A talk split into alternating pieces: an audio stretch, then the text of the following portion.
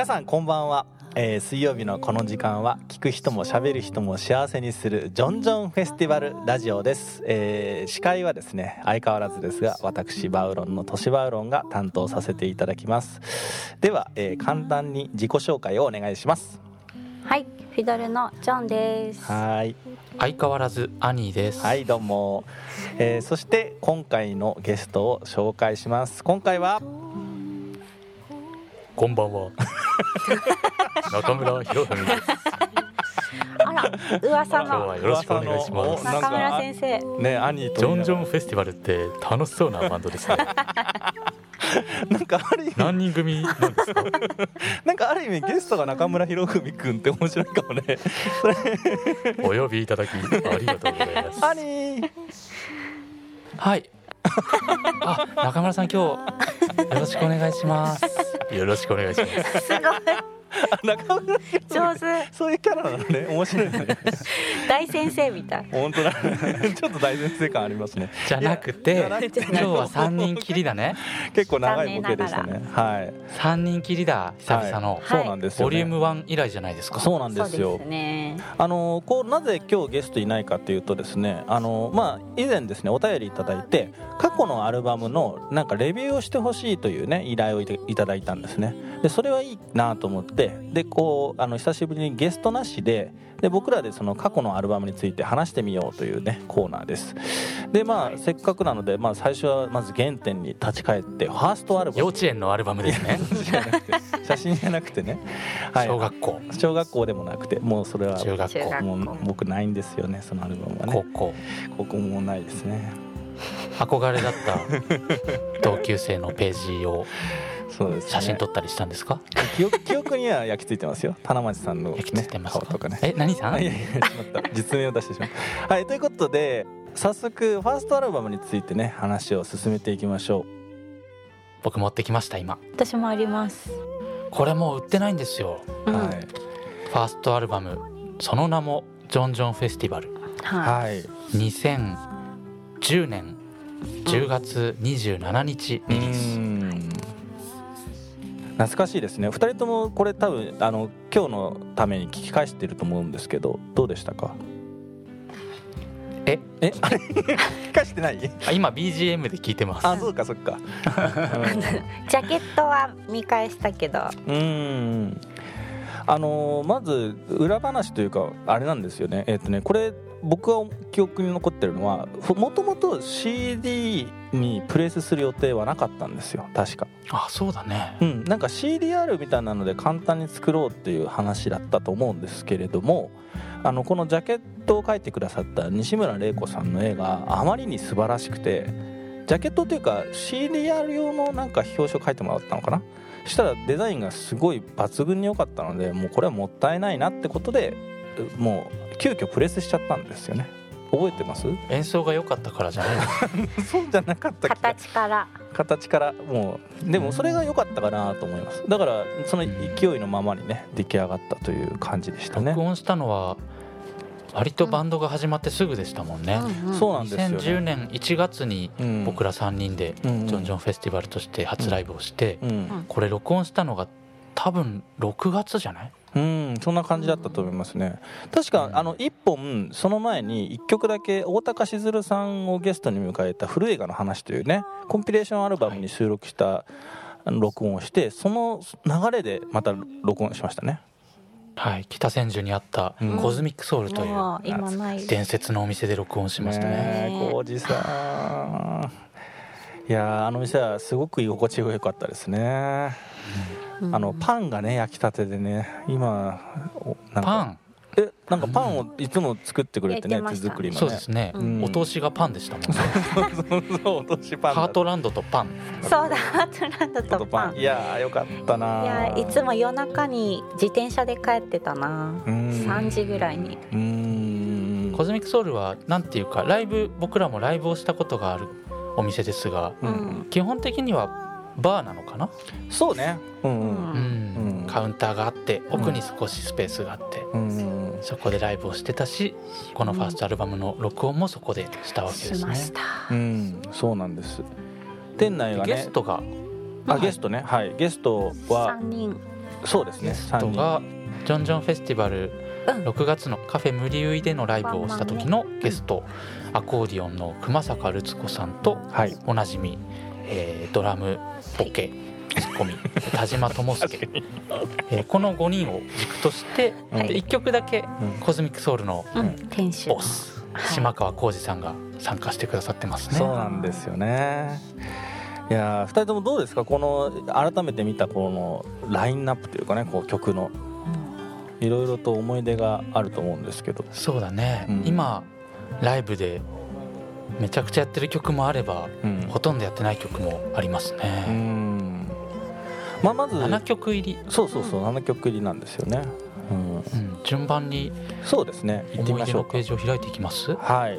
思い出のページをね一枚一枚あの指につばつけてゆっくり開いていきましょう。まずは A 組いやじゃなくて E, e 組ですよね。あ担任ね。3人ではない。小林先生ね。これ1曲目がね「E ワルツ」というね。素晴らしいこうまずイントロからちょっとエピソードトークがありますねこれはね。ありましたね。ね。今流れてると思います。はこの E ワルツい、うん、イントロはですねはい。僕の大好きなシンガー湯川しおねさんのうん「風を吹かないで。うん。う」この曲のイントロと全く同じです。言った。んなんと。なんと。キーは違います。ね。違います。いやその湯川しおねさんのねうん「灰色と私」というアルバムの1曲目なんですけれども、うんこのアルバムイギリスだとか、うん。うんあの、まあ、ヨーロッパのミュージシャンが多数参加されてですねでこのギターがダドガドチューニング、その僕のギターのチューニングと同じ変則チューニングだったんですよね、そのことがすごく嬉しくてうん。シンパシーがあって。うん。で手癖のようにいつも弾いていたイントロなんですうね、ん。これね。今もこの曲を弾く時はうん。塩根さんの優しい歌声をはい。思い浮かべながら確かに。リスペクトしてます、去年5月に塩根さんとお会いしたじゃないですか。まあ何度も会ってるんですけど、僕直接ちゃんと話したのはその去年が初めてだったんですけどでそれで実はこうイントロだけ少しっていう話をしたら「えー、本当?」って喜んでましたけど喜んでたの？覚えてないんじゃないかな。いい感じになってたから はい。でそれでこの2曲言われた2曲のセットですね。はい。はい、これはあの実はジョンジョンフェスティバルを始める前からあのもうそのジョンちゃんと兄くんがあのデュオでよくやっていたセットでしたっけ？そそうでしたっけ？うかな？違うかもしれない。2曲ともあのフィドル、えっと、スコットランドのフィドラーのジャン・マッカスカーが作ったうんうん。素敵なワルツとリールですね、ね。そうワルツがマアン・マグワイアシルバーウェディング。でリールがマッカサロード。そうだよねそう僕ら当時アイリッシュバンドとしてまあ最初活動始めたんですけど1曲目スコティッシュだったっていうね。まさかだね。しかも。あのすごいねことだね。そうだね。これしかもキーをあえて E にしたんですよね。そうだね。普段 D のキーで弾うんうん。かれて演奏されているワルツをうんうん。転調してうんうん。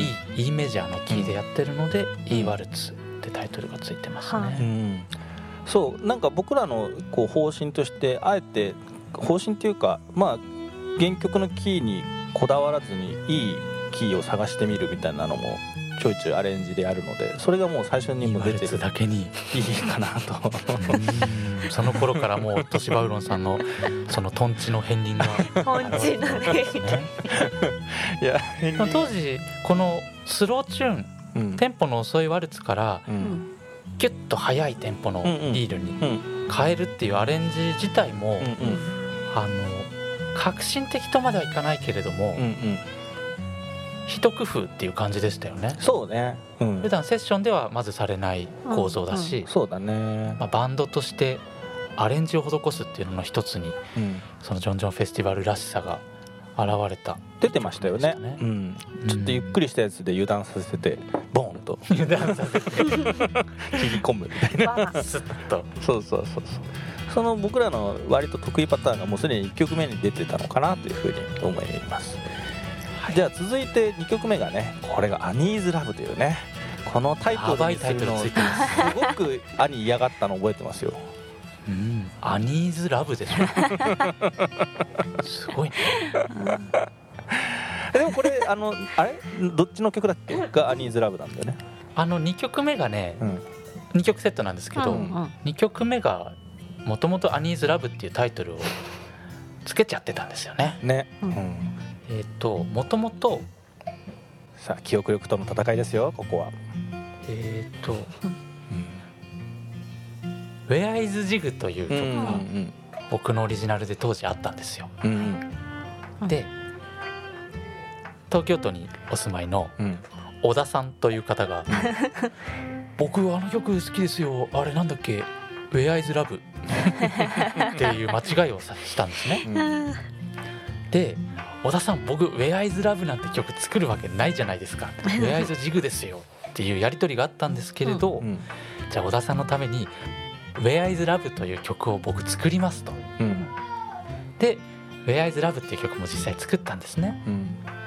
あってことは「アニーズラブじゃない。2曲目はね「そう。Where is Love」そうそうって曲名なんですね。うんで「Where is Love」っていう曲があるっていう事実があった上で、ジョンジョンフェスティバルでじゃあその曲やろうということでこれはなんで「Where is Love」じゃなくて「アニーズラブ」になったんでしょうね。確かにね。確か僕がちょちょっと背中を押してしまった気があります忘れてしまったんですね。1曲目の名前は何でしたっけ、1曲目はあれね実は曲でもなくて僕があのリハとリハの間にうん。こう手持ち無沙汰によくうん。ポロポロポロポロよく弾くんですけれども、うん。その雰囲気が「それいいじゃん」言ってくれてはいはいはい。うんそのまま採用してトシさんとジョンちゃんがこうメロディーだったりリズムを割と気ままに乗っけてくれて、うん。それが曲になったっていう確かにね。記憶してますね。なんかそのその当時こう音遊びをしてた雰囲気っていうのがそのまま乗っかってていいなと聞き直して思いましたねこれはね。う、うんん、そうだね。うん。ただ僕ほのぼのしてますよね。これは撮り直したいセットの一つですねなんでですか？あのよく聞くとチューニングがすげえ高いんですよバウロンのね。なんかそういうことあるんですよね、うん、よそれねうん、僕もなんですよ。え？このうん。曲うん。コズミックソウルに置いてあったクラシックギター借りて弾いてて、はい。チューニングがね途中から狂ってきたんですよ。ギターの。ありがち一番高い弦が。うんそれがね心残りではあるんですけれどまあそれも思い出の1ページとしては 思い出の1ページ。いいかな。うん。ね。そして3曲目が JJF というね。はい。これセット名つけられなかったんだねきっとね。そうだね。ジャパン、えージャグリングフェデレーション。あったあった JJF で検索するとね。その団体名出てきますけどこれ成り立ちってどんなんだったか覚えてますか？えっとカラオケではい。よくね3人で練習しててうん。スピッツっぽいイントロがしたかったんじゃないですかね。確かに。スピッツっぽいイントロ。どうかな？そうだったと思いまトシさんす今何か食べたでしょ。音入んないように食べていっぱいイントロね。うんわかります、ちょっとダンダンダンダンダンちょっとポップスな、ダンっていうね。うん。で曲はジョンさんが好きな曲そう1持ってきてくれて。曲目がすごい好きなえっ、ともともとルナサっていうアイリッシュバンドの演奏で知ったんですけど えっとフレンチカナディアンのケベックの「フルー・デュ・マンドラゴラ」という曲がから始まってます。すごいな。3曲目まで行ってるのにまだアイリッシュ出てこないからね。そうだね。確かに。2曲あ目2曲目ブラがノームはトシさんかな？うん。かな？あれブラノームでしたっけ？うん。ブラノーム。はい、そうです。うん、面白い曲ですよね。面白いよね。これマはイナーキーとメジャーキーがこう行ったり来たりしてなんなんどこからだったかな？ちょっと忘れちゃったけど。ソーラスかな？うんかもしれない。ソーラスやってたね、うんうんでこれもひょっとして A メロと B メロを僕ら逆にしてる？チューンの。これで合ってるの？あえっ、とねそれもわかんない。逆にしてるかも。メジャーのキーとマイナーのキーの順番がうんうんメジャーから始まるんだったかな本当に、は、うんうん、そうかもね。本来は、うん。それを僕らはこのセット JGF というセットの流れの中で面白くするために変えちゃったんですマイナーから始めたのかな、でもこのアルバムのバージョンにはうん、トシバウロンさんのラップが入ってないバージョンですよね。入ってませんねこれ。そう。だなんだっけ「いやさしくして」みたいな。なんであったあった まあそういうこともありましたね。俺の言うこと全然聞いてないやんけみたいな歌詞でした、ラップがね2曲目に入るんで。すどうしてそんなに私のことを しかもねついてくるのやめてよみたいな歌詞でしたっけ？私たち弾いてるからあんまり聞こえてないんだよね。そうですね。このバージョンをご存知の方は、はい、えーお便り待ってます。ねそうそれで3曲目がものすごく速くなるんですね。チャカチャカチャカもう振り落とされるこの曲もトシさんが持ってきてくれたんでしたっけ？そうだと思います。そうか。好きなバンドを聴いていたバンドが弾いてたのかな、そう。あのジョンジョンフェスティバルの特徴の一つに僕は弾けないけど僕は口出したいっていう思いで曲をこれ弾きたいっていうふうに持ってくるやつがありますね。このセットの3曲目は共演者泣かせですね。そうですね。るっちゃんるっちゃんあのこのアコーディオンの熊坂さんこれには入ってないけどあのよくそのこの時代に吉祥寺でバスキングやってた時にねあのこの曲速すぎてすごい顔が引きつってたのを覚えてます、バンジョーとかそう発言楽器も厳しいしあとキーキーの問題音のキーの問題でうん。演奏しづらい楽器もあるけど中原直美さんは鍵盤ハーモニカでこの曲果敢に弾いてましたたね。あれはすごかったね。さすがですうん、うん、よかったあれは。そうこれだからビートだったね。このセットは実はその今に至るまでもねよくやりますよねなんか人気のセットになりましたよね。うん。キュッとコンパクト。さんのイントロも光る。ダダスタダンダダスタダンドコドン。そうだった。あそれはあれだったね。あのそれそのイントロもクランボン。クラムボンからですね。インスピレーション。当時の僕らの好きなものがいっぱい詰まってます。そうでしたね。これともすけさんなんだっけ？えっと馬に乗ってるイメージってずっと言ってなかった。あ3曲目に入った時に。はいはいはいはい言ってたち言ってゃかちゃちゃちゃって馬にこう乗って走ってるイメージがすごいある。ああ友介さん馬に乗ったことあるんだね。あるのかな？想像かもしれない。友介さんお便り待ってます。待ってます。そして、えー、4曲目がこう皆さんご存知のね「サリーガリ」です。でこれははい。あのー最近になって曲の由来がはっきり分かったんですけど、まあ、サリーガリっていうのは1曲目の方でねこれはこうあのーえー 名前忘れちゃったな。えードミニクさんじゃなくて、えー、とイギリスのダミアン。ダミアンだ。ダミアンさんがね作ったあの奥さんのサリーに向けて作った曲だそうですね。であのーおまあ、僕らねこの「サリーガリーは」まあ、割とこうななんだったっけ？などういう形で、えっと僕がうん。2010年ジョンジョンフェスティバルが始まってうん。1月に始まってうんうん。2月に一人でアイルランドに旅行に行ったんですようん初めて。でそこで2週間の滞在でうん。唯一ん。チケットを買ってみたコンサートがうん。エニスでうん。テアダってバンドのうん。コンサートだったんですよ。うん。で最前列で見てすごく感動してうんそのコンサートで一番自分が印象に残っていた曲がこの「サリーガリー」だったんですよ。なるほどね。でその場でアルバムも買ってうん。帰ってうんで早速ジョンジョンフェスティバルのリハーサルでうん。旅行でこの曲が一番うん良かったんですよ。うん。でやり始めたんですよね。そうだ。うん、うん。そうだった。いやいい曲だよね。すごく。1曲目から、うん。そして2曲目にこうご存知ね。こうすごく盛り上がるジグにつながるんですけど。これはこれは私がまあ多分もともと好きで、うん。ソーラスっていううん。アメリカのバンドがうん。あのもうちょっとなんだろうライトな感じでうん サクサク弾いているジグなんですけどこの下からうん。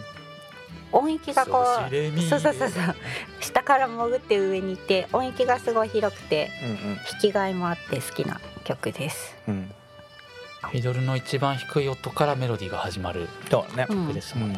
これもサリガリが終わってテンポチェンジを施して、どういう雰囲気のメロディーの曲が合うかっていうのを3人でああだこうだ模索した覚えもありますね、うんうん。確やかに。はりただぶつけたというよりはこうこの曲とのコンビネーションが僕ら3人がしっくりくるねっていうのを探した覚えがありますね、うんうんなかなかジグジグとジグこれつながってるけど、うん。ジグ同じ種類でテンポが変わるっていうのはうん。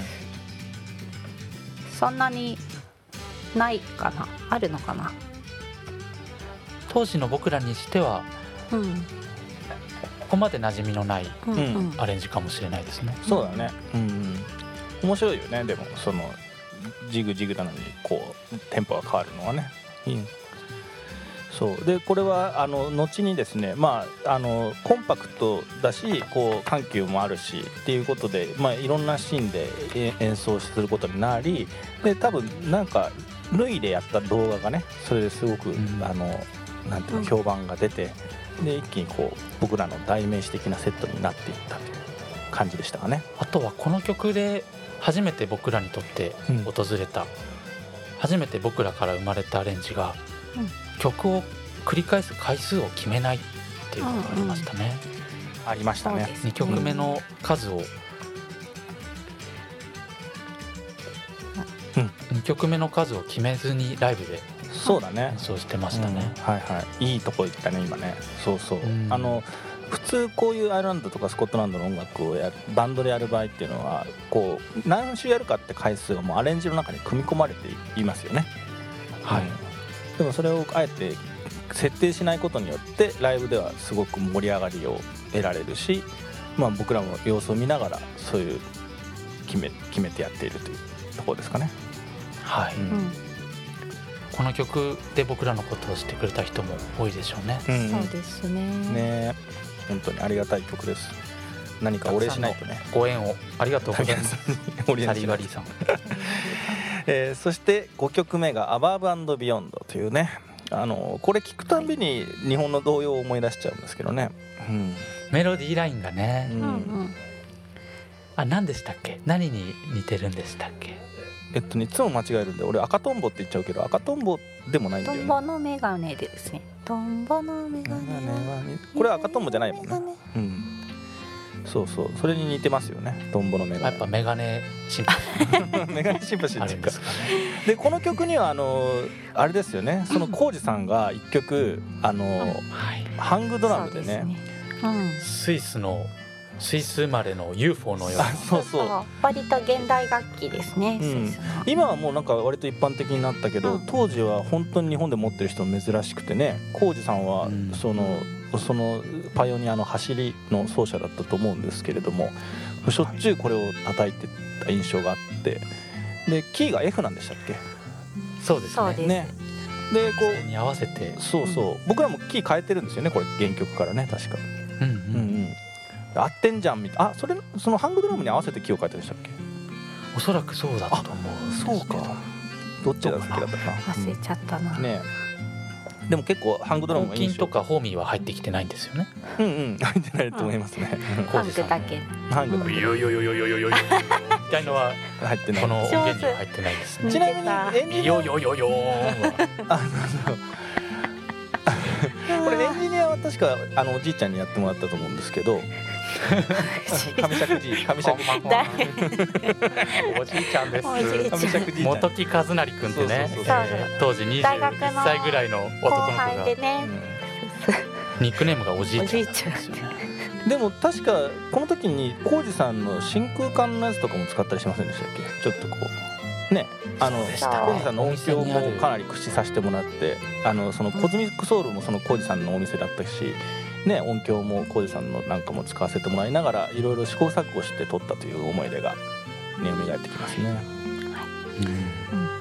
えーそして6曲目は「カノア・プレトン」っていうね。はい。これなんかちょっと変なアレンジでしたよね。面白かったです。思い出の1ページ。あ開けてみまめくってもしょうかいいでしょうか。えーっとこれどっちが先だったんだっけ？いやいやいや何をおっしゃいます？僕の方が先でしたっけ？うん。順序忘れちゃったけどあのそのこれ2曲をなんて入れ子にしてるというか同時に弾いてるというかなんていうの？うん。ちょっと変わったカノアという曲。とねアレンジですよね。でブレトンはこれブレトンという曲で合ってましたっけ？えっとブレブルタネの曲なんですけどこれうん。うんダネっていううんうん。バンドの、えっとライブ DVD をねうんうん見た時に。うん。うんワンナイトカーニバルじゃなくてワンナイトスタンドっていう。ダヌのライブ DVD うん。でブレトンっていうタイトルで演奏されてたんですよね。なるほどね。可愛いお姉さんがうん。ティンホイッスルでうん。ピヨピヨ弾いてるんですけど、うそのん曲が好きで、はい。そしたらなんか多分すちょっと似てるんだけどこういう曲どう？みたいな感じで多分トシさんがそう。カノアを持ってきたんじゃない誰にも見せないように大切に大切にしまっていた宝物をこっそり僕らに見せてくれたんですよね。そうだね。いや。カノアさん元気かな？カノアも元気じゃないです。なぜなら閉店しちゃってるので。ねあの僕のまあ割と京都からの馴染みのねあの友達で吉村佳代子とあの北村信子とで吉村愛子3人が始めたお店がカノアっていう、まあ、3人の頭文字を取ったカフェがあったんですね。でまあそのカフェがオープンする時に作った曲でしたでまああの捧げたんですけど捧げたタイミングが悪かったのか捧げたのが悪かったのか、まあ、1年か2年ぐらいでそのカフェは閉店してしまってはい。曲も行き場もなくなり、うん、どうしようかなと思ってた時に、まあ、作ってもらったという。もうそろそろその肩の重い荷物下ろしなよ。あのちなみにその後カノアのねあの、まあ、愛愛ちゃんは多分今主婦をやってるけどよ吉村佳代子さんは京都でキトカフェ。で、えー北村あ北村じゃない瀬間信子さんは、えーオバマでキトカフェオバマ店をそれぞれやっています。はい。うん。というエピソードでした。でこれでさんの作った曲を僕らがアレンジ。そう。でアレンジがちょっと面白かったよね。なんかそのいなんかなんていうのかな。こうつなげるっていうか入れ子になってるっていうかね。そうだね。カノアをうん。カノアのメロディーを僕が弾いている上で、うん。ジョンさんが次の曲のメロディーをうん。無理やりうん。同じ時間軸で弾いて、うん。でやがて僕うんとトシさんがはてと気づいてその曲にうん合流します。といううんクロスフェードしてますね。クロスフェード。あそうだ。いい言葉があるね。それはコードが同じだったからできたことなのかな？うーん。どうだったかね。厳密には少し違う部分もあるあると思うんですけど、うん無理やり当て込んでみたらこれはこれでうんまるで思うように物事が進まないあの頃の僕たち。みたいなそうかな。あの頃の僕たち。だったんじゃないですかね。意外とでもすそれが進んでたんじゃないですかね。サクサクそうじゃないですかね。ね。うん。いやすごく面白いあの作り方をしたなという印象を覚えています。なんかうん。あの好きですね。カノアブレトンはね。またやりまこのしょう。曲もジョンジョンフェスティバルジョンジョンフェスティバルの雰囲気うんうん音楽というよりは雰囲気をうんすごく表していた曲のように感じますね。そうですね。確かにね、うん。そして最後の曲がなんとこれねアルバムに収録した分数が11分20秒でもで実際ライブの時は15分以上下手したら20分ぐらいやってたんじゃないかぐらいの感じのロングセットに最終的にはかけたはい。セルですね、うセールマン。セルマもう何年も弾いていない。セールマン。だよね。そうですね。でも結成初期の1年目とかはもう狂ったようにやってたしもう最後は必ずこのセルマだったよね。そうだね。うん。何度イベントの主催者に迷惑をかけたか。その話確かにね。持ち時間というものがあるんですよ。うん。いやこれは解説しがいがある曲だなとは僕は思っているんだけど、まあ、まず3曲構造になっていますよねセルマはね。でこう1曲目が3曲です「ね。メイド・イン・セルマ」というここからセルマっていう名前を取ってるんですけどこれは白田純次さんのあれで覚えたのはいかな、ナナリンさんとのうん。アルバムうん。で演奏されていて、うん。またそのチューンの構造、ん。A メロ B メロという構造のうん。そのサイズが少しうん。イレギュラーというか、うんうん A と B でサイズが違ったりして、うん。それも面白みがあってすごく好きな曲、なるほどね。確かに、うん、いい曲だしね。これ結構1曲目がキャッチーだからおってなるんですけどで2曲目でガツッと落ちるっていうね。こう、うんちょっと常識的にはありえないダンスのセットとしてはね全くないこうやめてー！みたいな感じですもんね、そう。スパーンって終わってね、うん。うん、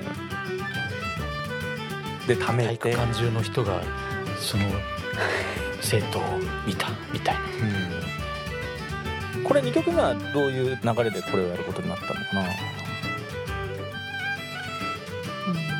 まあなんかあの流れに合う曲はないかっつって探したのかな？まあアイリッシュのトラックのチューンだったと思いますけど。えっ、とまあなんかそのもう本当にゆゆったりというかまずすごくグッとテンションを落としてでもう最初の曲では軽快にいってたのがもう急になんかもうドーンと沈みで情タン念フィドルだけになってね。そう。うんうん。こうビートも手放して、そう。うん。で割とこう情念込めて弾くようなとこもありましたよねここはね、うん。そこにやがてトシさんのバウロンパーカッションや僕のギターがうん。うん。こう絡んでいってうんうんなんていうかストーリーも台本もうんうんなくてうん。ううん。んライブごとに自然と大きなみ道筋はなんとなくありましたね。うん。そろっと入っていってどこかでこう盛り上がってうん。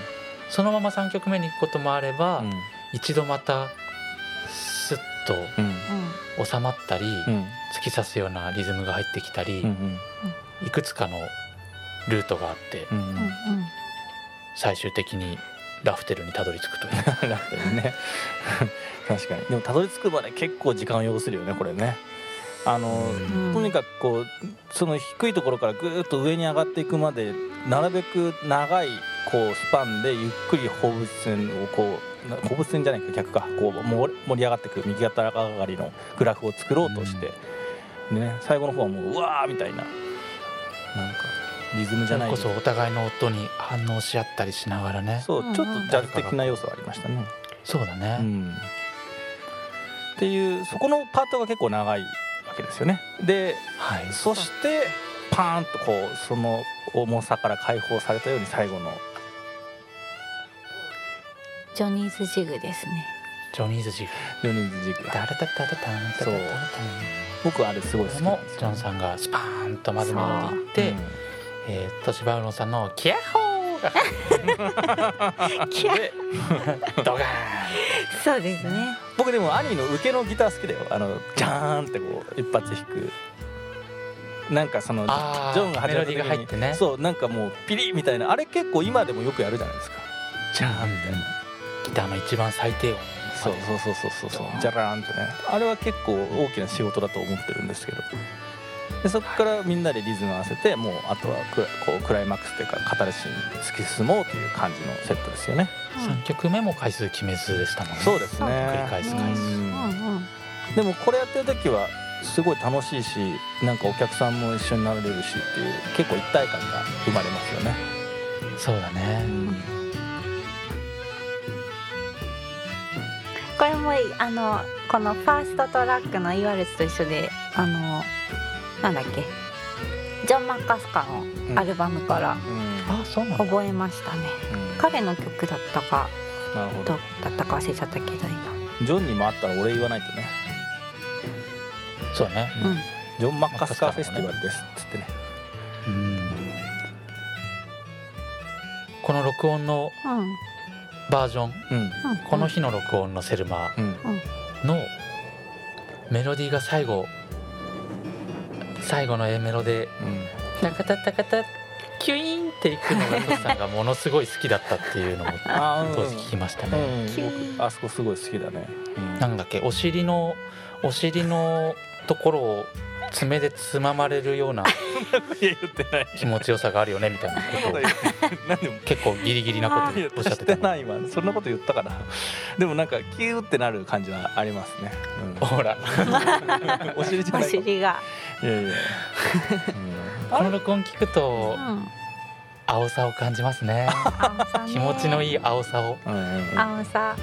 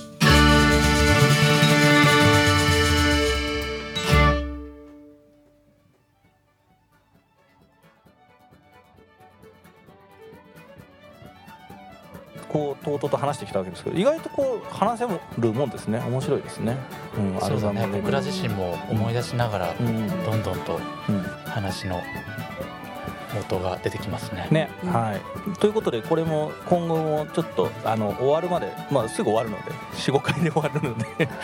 そんなにいっぱい出てない そうそうそう。でそれでちょっとやっていきたいと思うのでぜひお楽しみにということでした。はい。はい。これ今えっ、と実物は売ってないけどうん。えっとネット上ではい。オンラインではい。音源ははいあったかな？ゲットできます、確か。あとたまにオークションで、えー、6000円ぐらいで売ってます。もともと1500円だ。うん。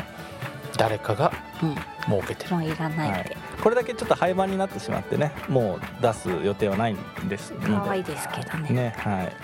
もしまだ聞いてないよっていう人がいたらぜひ何かで聞いてみてください、えーということで、えーここの時間は、えー聞く人も喋る人も幸せにするジョンジョンフェスティバルラジオでした、えーここまでのお相手はジョンジョンフェスティバル都市バウロンとジョンでした。兄でした。ではまた来週。ごきげんよう。さようなら